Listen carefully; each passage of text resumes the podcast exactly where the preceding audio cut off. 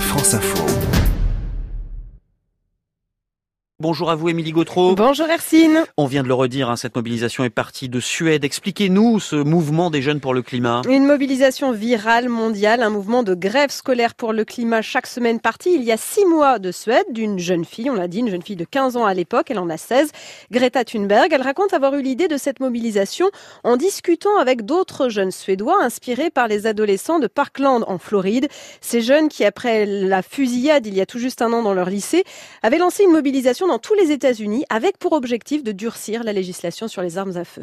Et depuis le 20 août dernier, Greta Thunberg manifeste donc devant le Parlement suédois. Distribue des tracts le vendredi à l'heure où la plupart de ses copains sont à l'école. Si son action a commencé à être imitée à l'étranger, c'est d'abord parce qu'elle s'est exprimée sur les réseaux sociaux, mais aussi parce qu'elle a à plusieurs reprises pris la parole devant des dirigeants du monde entier avec une détermination et un aplomb saisissant.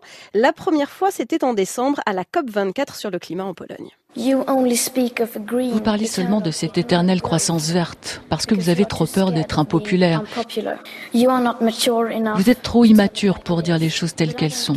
Mais moi, je n'en ai rien à faire d'être impopulaire. Moi, je me préoccupe seulement de garder une planète vivante. Greta Thunberg, invitée quelques semaines plus tard, fin janvier, au Forum économique mondial de Davos. Je ne veux pas de votre espoir.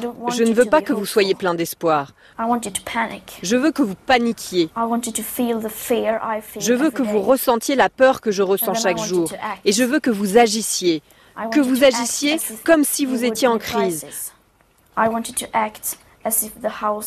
Comme si la maison était en train de brûler. Car c'est ce qui se passe.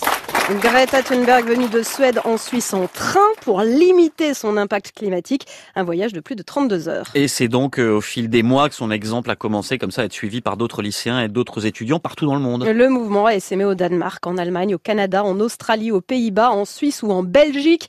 La Belgique où la mobilisation coordonnée par plusieurs lycéennes ne cesse d'augmenter, a mobilisé le 24 janvier 35 000 jeunes dans tout le pays, 14 000 hier.